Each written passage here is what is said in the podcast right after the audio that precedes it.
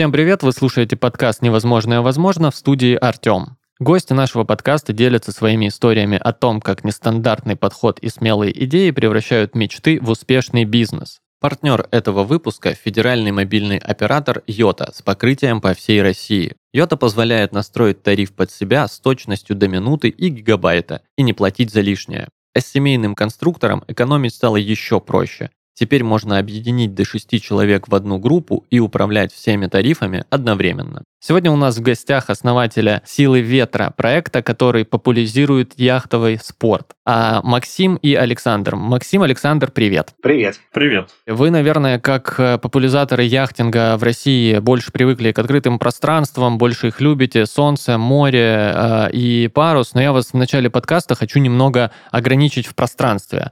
А, такая небольшая презентация. Представьте, что мы с вами едем в лифте между первым и десятым этажом, и вам по какой какой-то причине нужно рассказать мне и нашим слушателям о том, что же такое сила ветра. Чем бы вы поделились самым основным за эти 10 этажей? Честно говоря, я бы за первые три этажа попытался узнать, э, кто передо мной находится, чтобы предложить правильные вещи. Например, человек может любить э, состязаться. Тогда я предложил бы спортивные соревнования и, и гонки. Либо человек хочет э, оказываться в местах, в которых э, до него почти никогда никого не было. Или было совсем немного людей. Тогда бы я посоветовал экспедиции. Экспедиции там, на Лафатены, экспедиции на Курилы. Если передо мной находится тусовщик с огромным количеством друзей, то я бы предложил э, большую регату. Это, наверное, наш флагманский продукт, который собирает 500 э, человек э, на Средиземке. То есть э, разговор я бы начал с исследования. Окей, я надеюсь, что в нашем лифте, в, в котором не только я, но и наши слушатели,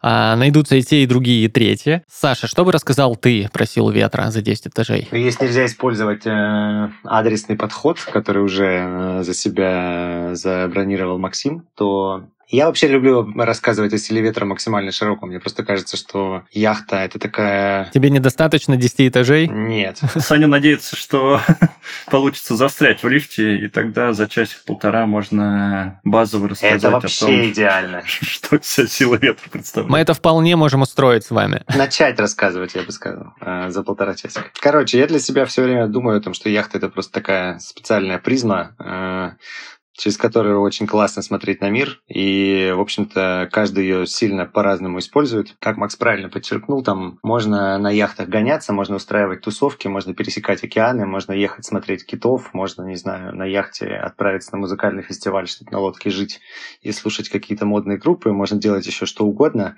Главное, что это способ э, посмотреть на мир таким, которым ты его никогда не видел. И это, конечно, влюбляет в себя абсолютно всех. Просто каждый в этом находит свой какой-то путь. И сила ветра — это, по большому счету, такой самый простой, безболезненный вход в яхтинг? Ну, мы стараемся сделать э, для всех наших когда-то там просто друзей, а теперь уже какого-то огромного списка клиентов. Ровно это. Пытаемся построить э, индустрию, которая сделала бы яхтинг чем-то понятным, простым, доступным, сделала бы в него легкий вход и, главное, объяснила людям, зачем вообще туда идти. Смотрите, мы в подкасте «Невозможное возможно» говорим о, о бизнесе, который ну, априори изначально по визитной карточке может показаться невозможным, собственно. А в вашем же случае никак не обойти тему того, как вы сами а, попали в яхтинг, как вы сами первый раз оказались на борту и в какой момент яхтинг стал частью вашей жизни. С чего все началось? Ну, у нас с Максом, кажется, хоть и разные, но в целом похожие истории, которые очень э, часто встречаешь э, и среди других людей. Это просто, условно, случайно попал. Случайно кто-то сказал, что это классно, случайно об этом этом задумался. Есть вообще, мне кажется, две как раз категории людей, которые приходят в яхтинг. Тех, кого по какой-то причине э, отдали в какую-нибудь маленькую спортивную парусную школу в детстве, и из них вырастают гонщики, КМСы, мастера спорта, чемпионы, и они, в общем, прекрасно представляют себе, что такое парус. И потом по какой-то причине либо бросают, либо продолжают этим заниматься на другом уровне. И есть люди, которые э, никогда не собирались вообще этим заниматься, может быть, как у всех у них в голове жила какая-то история э, или мечта о приключениях под парусом, которые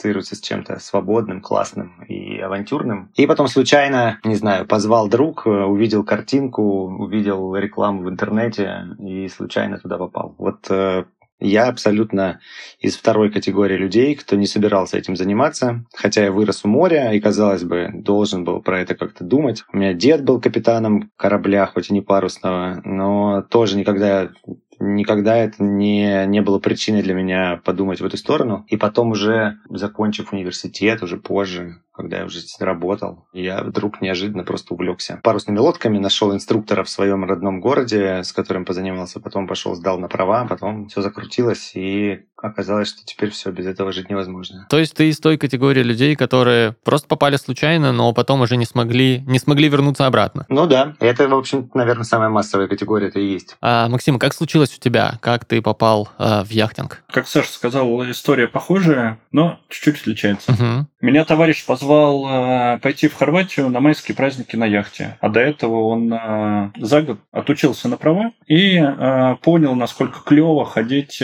по Средиземью хотел поделиться своим опытом э, с друзьями. Я Конечно, вначале сомневался, думал, что у меня, в принципе, не хватит на это денег, но когда он озвучил э, предполагаемые расходы, стало понятно, что потянуть их вполне реально. И это сильно дешевле, чем я предполагал, наверное, раз в 10. Оказавшись на лодке, ну, мне повезло. Сергей, мой товарищ, э, назначил меня старшим помощником и рассказывал, на что обращать внимание, как, какие опасности предостерегают. И я с первого дня стал вникать в принципы управления лодкой и в капитанство. На второй день я понял, насколько это клево, и на третий решил э, тоже учиться и сдавать на права. Через неделю, там, вернувшись в Москву, я стал подбирать э, школу, в которой можно обучиться, и там через пару месяцев записался туда, стал готовиться сдавать экзамен на капитана. И понеслось. Если до этого, там, наверное, за 20, э, сколько там, 3 или за 25 лет я ни разу не был на лодке, то стал проводить в среднем 3 месяца в году на яхте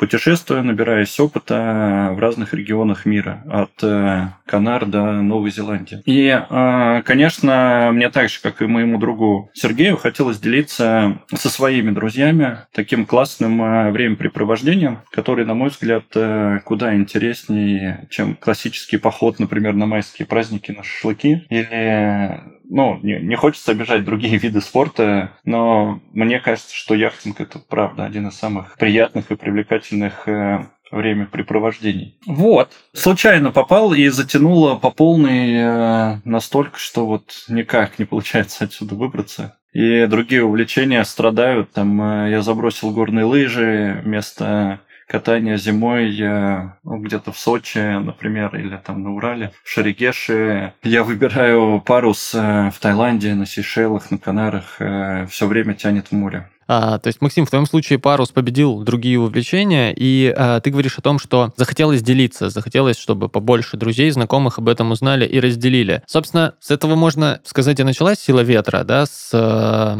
некой такой закрытой тусовки людей, которые интересуются яхтингом. Расскажи об этом. Что это были за люди, а, как а, тусовка разрасталась, как это, собственно, становилось чем-то большим? А, ну, на первом этапе, конечно, это была дружеская тусовка, и попасть в силу ветра можно было только будучи там знакомым со мной. Первые годы это были мои друзья. Первая большая регата, она вообще состояла только из шести лодок. Сейчас это кажется удивительным, ведь мы собираем там до 50 на майский ивент, например. Уже на следующий год э, там было 12, потом 19 и так далее. Если, опять же, повторюсь, в первый год это были все мои друзья на лодке, то во второй уже появлялись друзья друзей, на третий друзья друзей друзей. И сейчас э, конечно, это уже огромный мир, в котором можно найти связи, э, как человек попал в яхтинг, через кого, кто посоветовал, как все устроено. Но это будет сделать непросто. Не то, как э, было там сколько, 12-15 лет назад. Угу. То есть э, на первую, на первую вот такую мини-регату вы собрались в шестером, в количестве шести яхт, вернее. Да, да, да. Это было около, наверное, 40 человек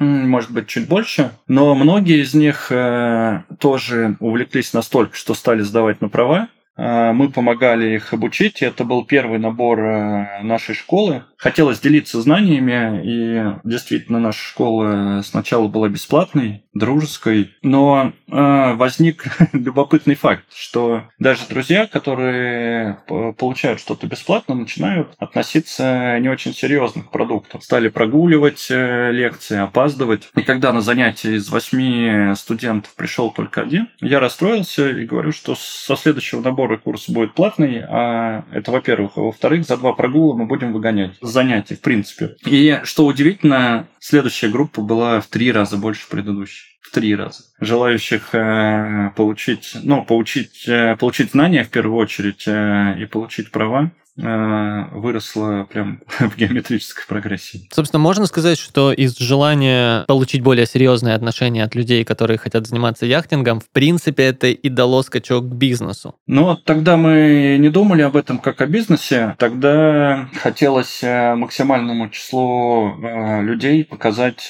может быть, новый мир свободы, что ли. Звучит как-то супер пафосно, но так и есть. Когда ты получил возможность арендовать лодку по всему миру, ты можешь это делать. И ты не ограничен э, отелем, который находится около дороги, его нельзя переставить на 100 метров вправо или, или влево. Ты не ограничен авиабилетами, можешь, в принципе, арендовать лодку на месяц и уйти в другую страну. Или э, когда чуть-чуть э, наберешься опыта, может быть, через 3-4 года затеять э, малую кругосветку по Средиземному морю или пойти в Трансатлантику. Пойти в какие-то любопытные регионы, в которых, э, ну, правда, почти там не бывали люди или мир совсем другой, не как э, мы его представляем в мегаполисах. Это свобода. Вау, звучит действительно очень заманчиво. То есть, чтобы стать капитаном яхты, э, яхту не обязательно покупать. Вы начинали с того, что арендовали э, лодки и, собственно, после уже того, как э, получили права, катали на них в те места, которые вам хотелось посетить. Абсолютно точно, абсолютно. Угу. Дело в том, что покупка лодки, она усложняет вход э, в разы по сравнению с арендой. Надо понимать, как ты за ней будешь э, следить, где она будет стоять зимой, и э, большинство людей, которые впервые э, приходят в яхтинг, они э, не готовы решать эти проблемы. Если ты не занимался лодками с детства, то для тебя все это супер сложно. А аренда это как прокат машины в Европе. Ты же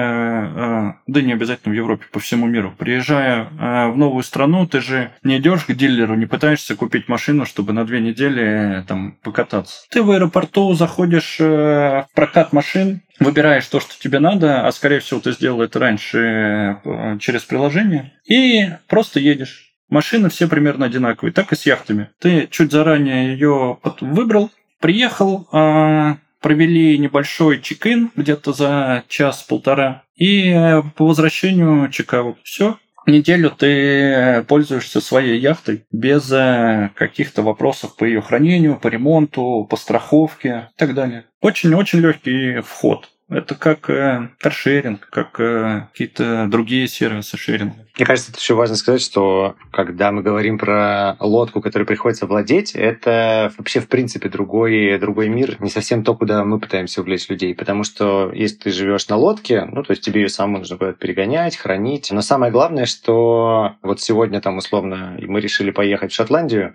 а через две недели арендовать лодку в Таиланде. А потом э, оказывается, что классно было бы походить еще по Греции. Когда у тебя своя лодка, то ты не сможешь просто этого осуществить никак. И это сильно ограничивает, потому что своя лодка, скорее всего, нужна для того, чтобы на ней как-то более-менее жить. Если ты собираешься проводить на ней там, ну, не знаю, полгода в году, то уже неплохо. Наверное, можешь задуматься о покупке. Но для того, чтобы путешествовать на яхтах, яхта не нужна, конечно. Для того, чтобы путешествовать на яхтах, яхта не нужна. И, э, в принципе, порог входа в яхтинг оказался не так высок, как в принципе в массе принято считать. Да, абсолютно точно. А расскажите о том, как, собственно, происходила трансформация из э, закрытой тусовки увлеченных людей э, непосредственно в бизнес. И к тому моменту, сколько людей уже было в этой тусовке? А, расскажу. Действительно, это был непростой момент, потому что надо было в какой-то момент э, четко сделать разделение. Э, и, в принципе, это произошло органически. Когда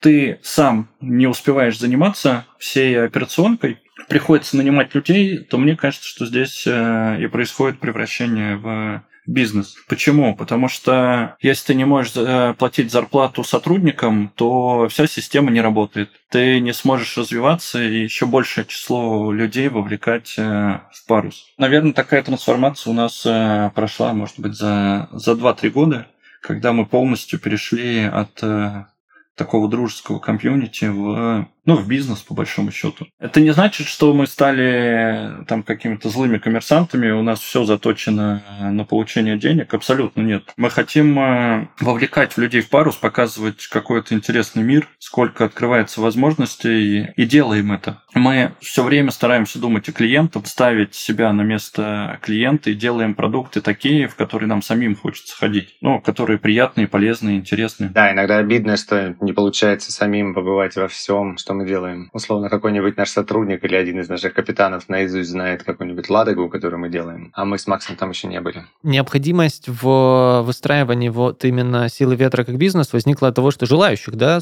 стало слишком много, понадобился там дополнительный персонал, расширились, в принципе, границы к тому, что можно делать в этой сфере. Вы знаете, там, э, наверное, какой момент еще повлиял э, на развитие? Мы на первом этапе накапливали опыт. Странно было бы звать э, людей в большом количестве и не друзей, а там знакомых или даже незнакомых людей вместе с собой, пока ты не, не набрался компетенций, пока ты такой начинающий дилетант. И мы накапливали опыт, мы накапливали э, нахоженность, мили для того, чтобы... Ну, мы решали даже еще одну проблему с капитанами. Хотелось, чтобы человек на лодке, который идет с тобой в продукте, был э, не каким-то выпускником мореходки, который 40 или 50 лет провел на флоте, и все у него в ракушках, а хотелось, чтобы это был э, там твой товарищ, с которым ты можешь э, встретиться в кафе, в баре, в музее, э, и тебе с ним будет э, супер приятно и комфортно поболтать на любые темы. Вот эти, эти задачи мы решали на первом этапе. Накапливали свой опыт и создавали комьюнити капитанов, которые там через 5-7 лет после сдачи на права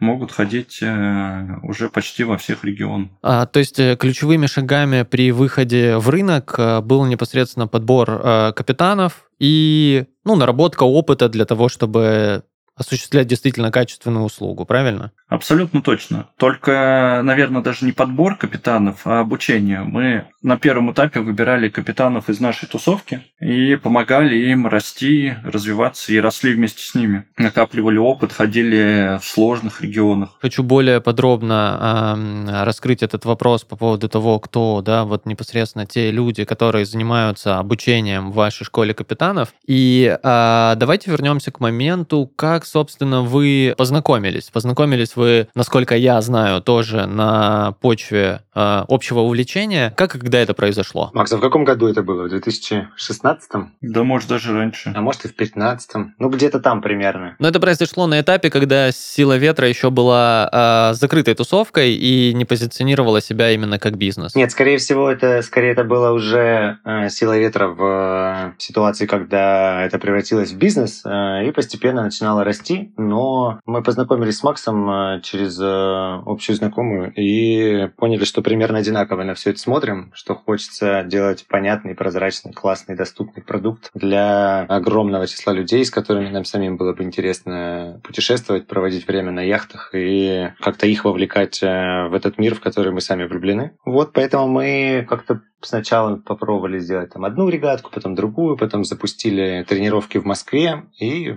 стали делать все вместе. А, вот это, кстати, вообще э, изначально э, невероятно звучит э, тренировки яхтингу в Москве. Вообще расскажите подробнее про школу капитанов, как проходит обучение и как люди ходят под парусом в больших городах. Тут нужно сказать, что школа капитанов и э, парус в больших городах это, это разные, разные вещи. вещи. Да. Главная задача школы капитанов это чтобы вы могли управлять парусным судном и могли его арендовать примерно в любой точке мира. В общем, вас учат им управлять, и потом вы выдают лицензию. Это задача школы капитанов. То есть э, практика проходит, скорее всего, где-то в Средиземке, можно провести ее в каком-то другом месте, но главное, чтобы это была э, настоящая морская практика, а не тренировка где-нибудь на водохранилище. Это принципиально разные вещи. После этой практики вы возвращаетесь домой, э, через время приходят ваши права, и вы радостно идете арендовывать лодку. А тренировки в Москве это совсем другая штуковина. Это все-таки, во-первых, ну, либо какой-то прогулки под парусом, либо в идеале и в самом массовом, наверное, ее варианте это парусный спорт любительский. Это небольшие парусные лодки, на которых невозможно жить, э, и на них э, проходят просто тренировки, гонки, упражнения, что угодно еще. Э, но зато это прекрасный, прекрасная возможность попробовать парус где-то прямо там, не знаю, в получасах езды от дома, вовлечь в это огромное количество людей, которым не нужно там решаться на отпуск, который, как бы, возможно, возможно, придется потратить на яхту. Они никогда не делали этого и не знают, что это такое. А это просто взял, приехал на выходных, кайфанул, понял, что это твое или не твое, э, познакомился с классными ребятами, влился в эту атмосферу и продолжил свой путь в этом мире. И это поэтому совсем разные штуки. А давайте тогда обсудим то, какие а, вообще активности предлагает Сила Ветра на данный момент. А, что вообще входит в э, сферу того, как вы а, популяризируете яхтинг? Ну, если говорить про продукты, то у нас есть три таких магистральных направления, а еще есть целая куча каких-то небольших, которые как-то отдельно существуют и развиваются параллельно. Про три основных э, все просто. Есть э, туризм, есть то, что мы называем спортом, и есть школа капитанов. Про школу капитанов я вам коротко рассказал. Это теоретический курс плюс практика где-то в море, и вот у тебя права. Да, нужно получить права, идешь в школу капитанов странах. Да. Ну, там потом это превращается в классное комьюнити, внутри которого ты живешь, какое-то дополнительное образование, если оно тебе нужно, возможность забронировать у нас лодку или посоветоваться, куда идти. Это там какой-то свой мирок, мир людей, которые стали капитанами. Это все про школу. Саш, правильно ли я понимаю, что вот те люди, которые прошли у вас обучение в школе капитанов, они в теории и становятся теми, кто потом обучает? Нет, это не так. Те, кто обучают, чаще это люди с э, каким-то большим фундаментальным опытом. И это, ну, как сказать, люди, у которых которых иногда я думаю, что классно было бы у них еще чему-нибудь поучиться. А люди, которые сдают на права, это люди, которые иногда, некоторые из них э, вливаются в нашу такую, скажем, рабочую тусовку капитанов, которых там совсем чуть-чуть. Но это скорее происходит э, медленно. Они там сначала накапливают огромное количество опыта, потом э, мы как-то к ним присматриваемся, дружим и общаемся, и кто-то из них может э, превратиться в капитана, который у нас работает, человеком, который э, путешествует с э, туристами, не знаю, где-нибудь в Турции, Греции, где угодно еще, в Норвегии, в Таиланде в том же. Вот. А учат в школе капитанов, э, ну, такие более матерые, что ли, Э, люди, которые посвящают себя именно тому, как учить людей и как превращать их в толковых капитанов. А вот э, этих людей где вы берете? Очень такой же, наверное, специфичный здесь контингент, как подобрать правильного, какие критерии и э, откуда, в принципе, по каким источникам вы этих людей находите? Слушайте, ну, индустрия какая-никакая все-таки в России есть. Э, есть какие-то школы, есть люди, которые просто очень давно там получили эти права и накопили огромное количество опыта. Есть э, еще другие подходы. Конечно, мы ищем в основном через знакомых, через рекомендации, через что-то еще. И списка каких-то критерий, чтобы я вам сейчас его перечислил там из э, трех-четырех пунктов, такого, конечно, нет. Вопрос всегда просто в том, остаются ли у человека после этого знания, есть ли у этого человека преподавательский опыт, и как это вообще в сумме программе работает на превращение человека в капитана. Тут же довольно тонкий момент. Важно не просто там научить, чтобы эти знания закрепились. Важно и там какую-то культуру яхтенную прививать, потому что она довольно такая своеобразная. Важно дать какое-то правильное напутствие, потому что, ну, все-таки все права яхтенные выдаются с неким авансом, Э, явно человек, который получает права, еще недостаточно опыта, чтобы назвать себя прямо таким матерым капитаном, и он это прекрасно понимает, когда сдает на права. И вот первые там два, три, четыре раза, когда он будет выходить самостоятельно на яхте, это вот такое его финальное, что ли, превращение в капитана, и поэтому, ну, как сказать, нужно правильно его направить, что ли. Поэтому это довольно сложная, специфическая вещь вообще, обучение людей э, на капитанов. Книге рекордов Гиннесса появилась новая запись. Школьник из США Хейден Хейтс собрал сложный конструктор-истребитель из франшизы «Звездных войн» менее чем за две минуты. А у Йота есть свой конструктор, который позволяет подобрать нужное количество минут и гигабайтов. Невозможно? Возможно с Йота.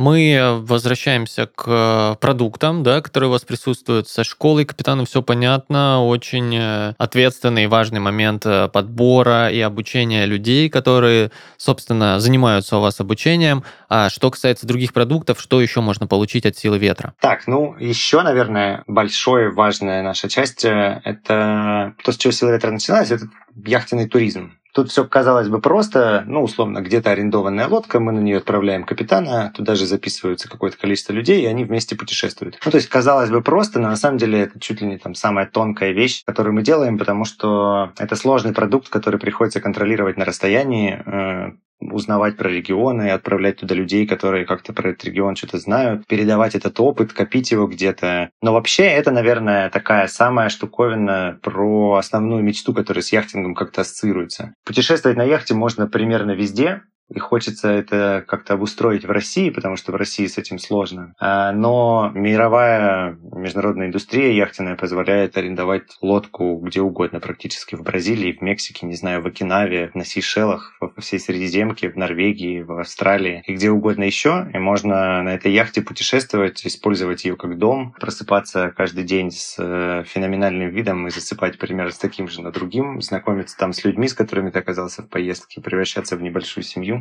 и это вообще целый фантастический мир, который, э, ну, который хочется просто каждому человеку настоятельно посоветовать, потому что если он это не переживал, то как будто очень надо успеть это сделать, э, пока, не знаю, что-нибудь не случилось, что не позволит тебе это сделать. Как-то так. Вот, в общем, яхтенный туризм и то, что у нас внутри называется тревелом, это вот, вот это оно. И третье важная наша часть, самый массовый продукт силы ветра, это то, что мы называем спортом. Это гонки, тренировки, прогулки, походы, что угодно еще на спортивных э, яхтах, которые мы стараемся разбрасывать по большим городам э, России. И даже в Минске открыли базу. Что это такое? Это место у воды, например, вот в Строгино. Э, можно прийти и посмотреть, э, наверное, самую крупную нашу базу, самую массовую с точки зрения количества людей, которые туда приходят. Э, это некое место у воды, в котором классно проводить время, вода, по которой можно ходить на яхтах, тренироваться, участвовать в гонках и делать что-нибудь еще.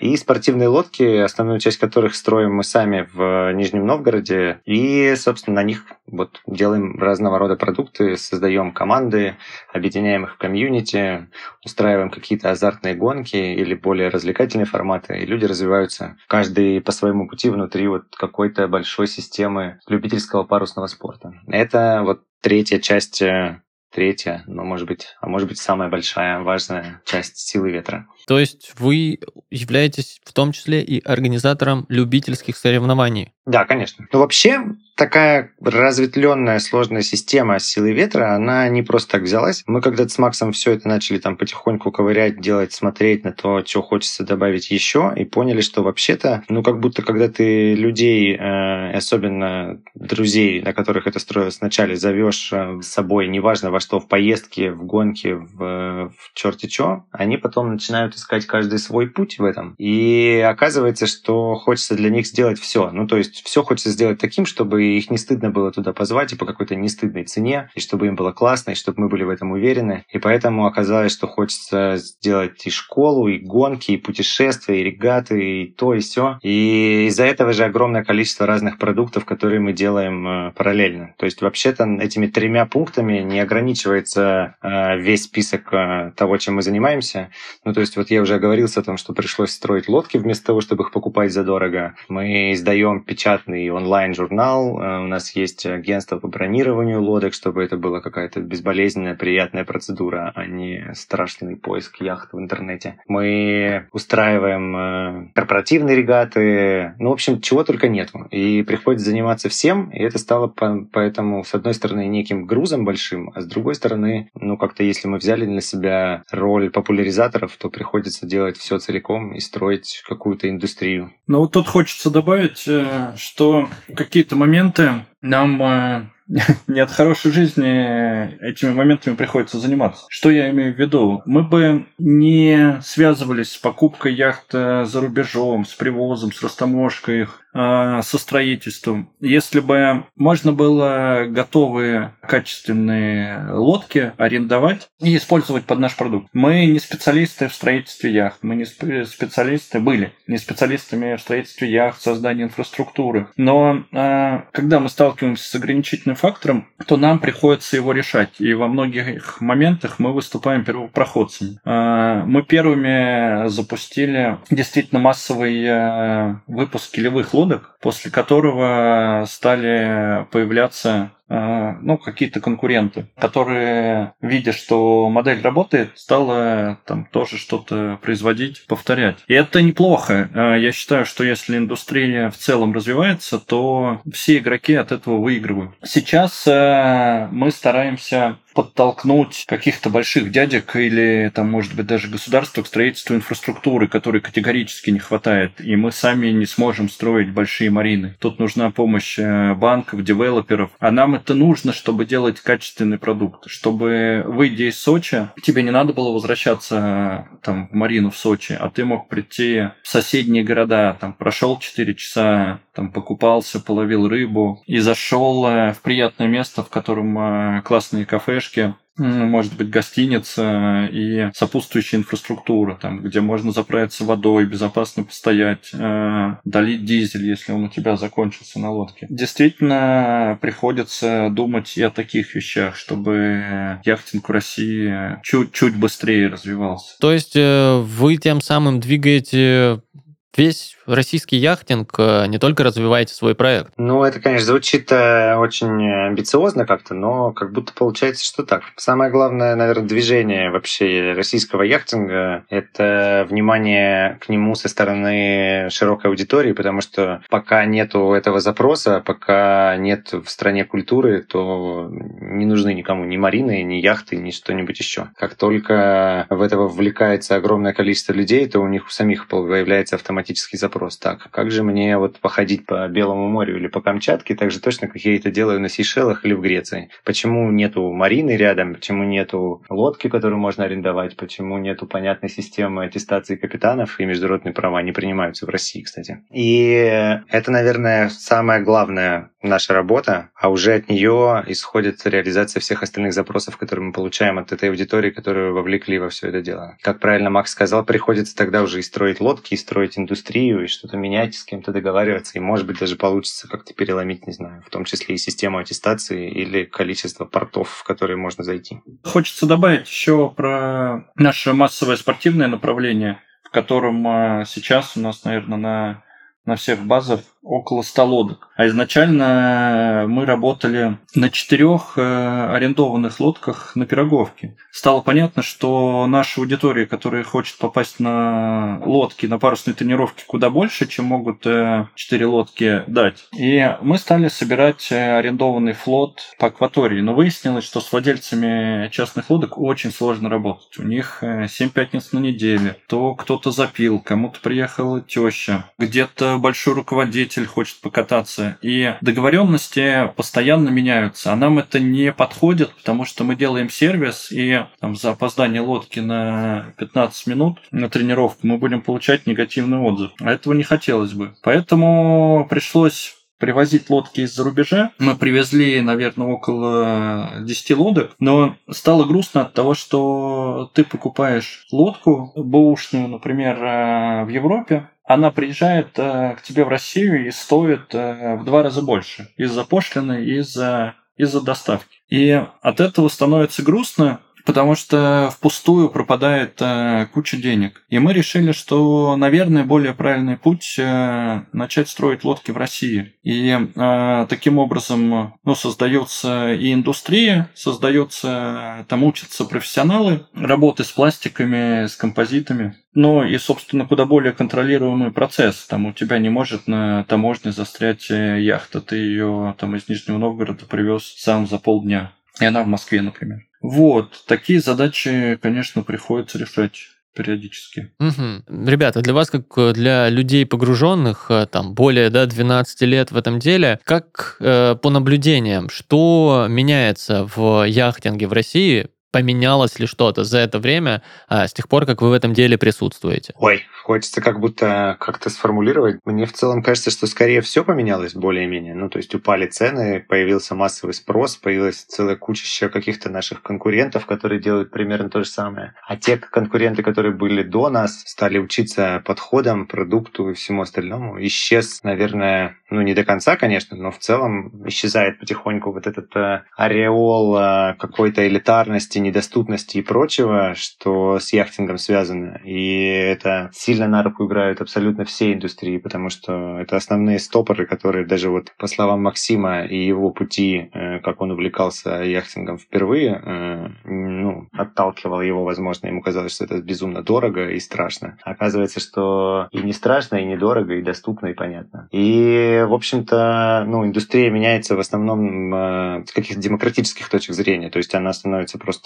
понятнее, доступнее для людей. Она привлекает э, целую кучу уже каких-то там микробизнесов своих, э, рекламные какие-то большие компании запускаются в том числе под нашим влиянием. То есть вот мы работали в прошлом, мы позапрошлом году работали с Adidas, для которых мы были основной какой-то площадкой для рекламы его походной линейки. И сложно себе представить, э, например, там пять лет назад, что большущая какая-то компания будет считать, что вот в яхтинг, в российский, ей нужно идти для того, чтобы рекламировать свой массовый продукт. Ну, это просто, такого просто не могло быть вообще, даже, даже в шутке, наверное, это казалось бы бредом. Вот, и поэтому э, кажется, что просто из-за вот этого вливания туда огромного числа людей меняется вся индустрия, и это должно какой-то дойти до какой-то критической точки, когда индустрия сделает следующий какой-то большой шаг. Ну, например, там государство решится поменять какие-нибудь системы, которые контролируют яхтинг, или государство решит вложить в это денег, или здесь откроются какие-нибудь верфи, которые будут строить, э, в том числе э, большие парусные яхты для яхтенного туризма и так далее, и так далее. То есть хочется превратить э, нашу страну в, в такую же яхтенную страну, как многие другие, в которых мы любим путешествовать. А есть какое-то место в России на данный момент,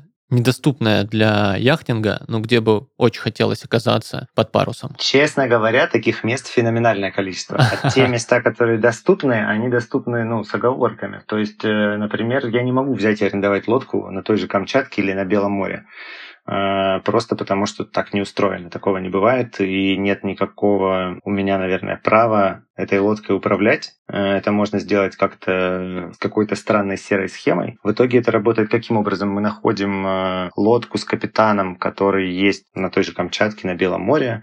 Как-то пытаемся ему объяснить и совместно выработать э, общее понимание того, что хочется делать за продукт. Вливаем его в какую-то ну, нашу силоветровскую тусовку, чтобы он проникся нашими ценностями, а мы как-то поняли реалии, в которых живет этот капитан в каком-нибудь удаленном регионе. И таким образом на лодках э, парусных можно где-то в России ходить. Еще есть вариант просто самим купить лодку и самим ей управлять, но все остальное, вот этот вот прозрачный мир э, арендованных яхт, в России этого просто нет. То есть можно ходить причем в огромном количестве мест. И начиная от чего-то простого типа Золотого кольца, которое, конечно, с точки зрения яхтинга перестанет быть сразу же чем-то таким странным и ассоциирующимся с путешествующими пенсионерами, а превратится в клевое приключение по рекам и интересным местам местам, до, я не знаю, Черного, Каспийского, какого угодно моря, Дальнего Востока, на котором феноменальное количество мест, э, и почти все они недоступны. Так что проще спросить, какие же места вообще доступны, чем какое, какие есть недоступные. Тогда, собственно, так и спрошу. Из доступных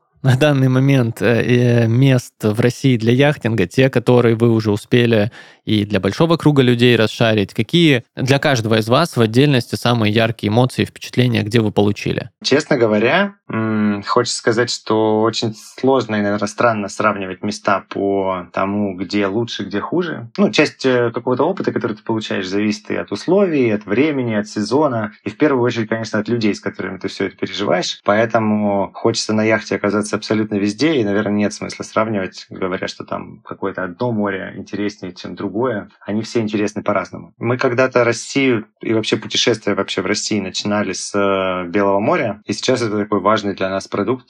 Я уже сам три раза там был, и постоянно хочется туда вернуться. Безумно интересное место, в которое ты попадаешь в какой-то такой, совсем в какую-то петлю времени, без связи, без ничего, в каком-то затерянном мире оказываешься. В этом году мы запустили Ладогу, путешествуем по Байкалу. Э, очень важным продуктом для нас является Камчатка, которая вообще, конечно, настоящий какой-то тоже затерянный такой рай э, с бушующим океаном, выныривающими касатками и прочим. Мы из-за того, что очень хотелось запустить путешествие по Дальнему Востоку, пригнали две лодки круизных э, на во Владивосток и ходим теперь весь сезон еще и по Владивостоку. Ну и, в общем, думаем дальше в сторону чего-то, что можно сделать, в том числе и на Черном море, и на Онежском озере, и на Курилах, и где угодно еще. Просто потому что мест в России на самом деле огромное количество, и несмотря на вроде бы какой-то хоть как-то развитый у нас внутренний туризм, яхтенный туризм у нас вот только-только в каком-то зачаточном состоянии. Александр, спасибо. Максим, как э, твои э, впечатления о местах для яхтинга в России?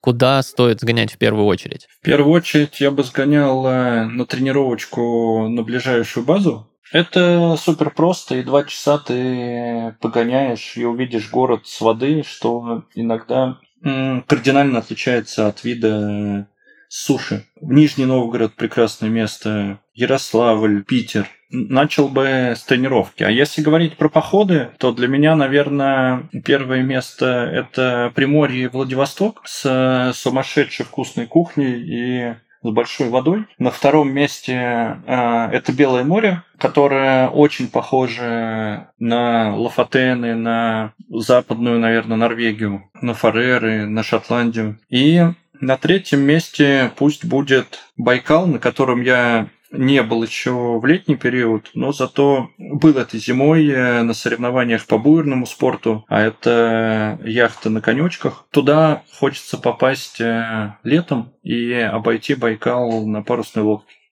увидев его сумасшедшую красоту. Как-то так. Ребят, слушайте, ну после разговора с вами захотелось э, поскорее выбраться из студии, куда-нибудь поближе к морю, отправиться. Благо, мне, мне тут осталось совсем э, недалеко и недолго. А, Максим, Александр, спасибо, что поделились своей историей о том, как а, увлечение любимым делом помогает превратить хобби в успешный бизнес. А, новых вам впечатлений, ощущений и а, побольше людей, заинтересованных а, вашей тусовкой. Большое вам спасибо. Спасибо. Очень приятно. Вышлем вам промокодик на поход в Строгинов. Если вы в Краснодаре, приходите в Геленджик или в Сочи. Хорошо, договорились. Вы слушали подкаст «Невозможное возможно» студии Red Barn. Подписывайтесь на нас в соцсетях, слушайте нас на всех музыкальных платформах, верьте в свою мечту и невозможное станет возможным. Всем пока! Пока.